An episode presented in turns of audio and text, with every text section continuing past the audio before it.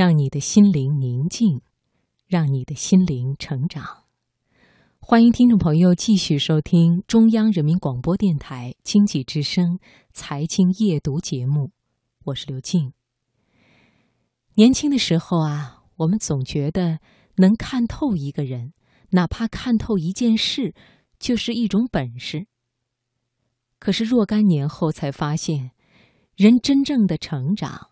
是一场去粗取精的展览，把看懂的、看透的埋藏，在人生巨大的加工厂里研磨出的一切，才叫阅历。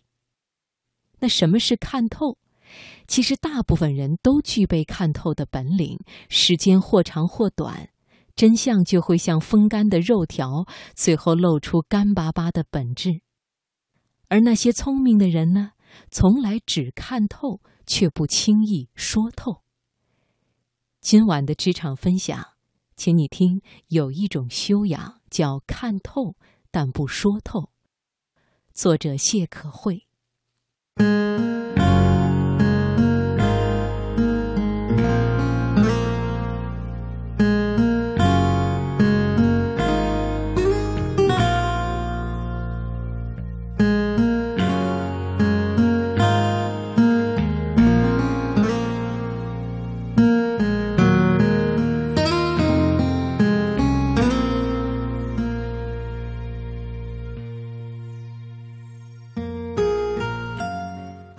二十二岁那年，第一次去实习单位，年轻又气盛，背着双肩包，蹬着高跟鞋，尽量学着察言观色。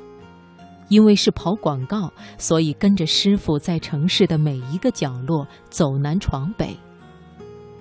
那时候的我，总是以为要竭尽全力地表现自己的一切。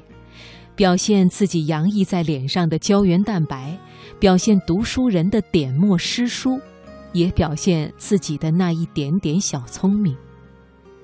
师傅是一个话特别少的人，我之前一直很难想象，一个甚至于有点内向，也不是太擅长交际的人，是怎样一笔一笔拿下大单的。但是当你看到他工作的时候，像是真空了一样。看到他谈判的时候，礼数的周全，忽然间也就明白了一切。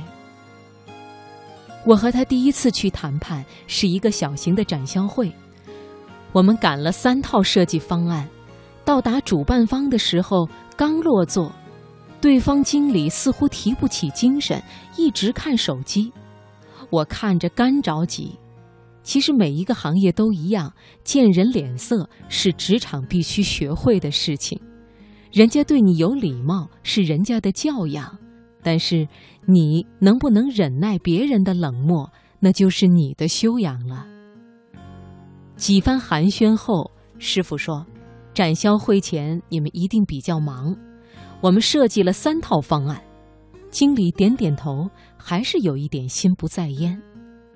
我把资料拿给经理，补了一句：“经理，我们这个方案做了很多天，里面有一些非常吸引人的细节，经理不妨仔细听一下。”师傅看了我一眼，笑了笑：“我们的优势和以前的工作经验，可能你比较了解。下面我来介绍一下这三套方案的优势。”师傅说的井井有条，哪怕那个经理。偶尔也拿出手机来看。结束之后，师傅笑着对我说：“有七成的把握能拿下。”我满心欢喜，以为自己当了一回聪明人，有自己的功劳。但师傅却对我说：“你很聪明，也许也看出他的不是很礼貌和他的无所谓，但是你刻意去提醒人家仔细之类的话，就等于把一切都说穿了。”你要学会了然于心，但是也要知道，把自己能够做好的一切做好就可以了。拿单这件事要尽力，但是不要刻意。师傅说完的时候，我的背脊一直在冒冷汗，脸红的根本不敢抬头看他一眼。是啊，聪明的人要看透，但不说透。看透是本事，不说透是修养。这世界上本来就没有那么多傻子，你的聪明也未必是真的聪明。后来我抓到了师傅的两个细节，一个就是面对对你有兴趣的客户，可以尽可能把事情说细致，甚至可以天南海北的聊；而另一个则是面对那些对你没那么多兴趣。或者说你并不是他的第一选择的客户，首先要选择把事情说清楚，体现高效率。在接下来的短短两个月内，师傅依旧连续两个月是全公司的业绩冠军。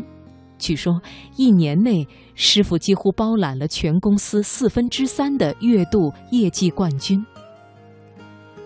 我们实习结束的时候，老板来给我们送别。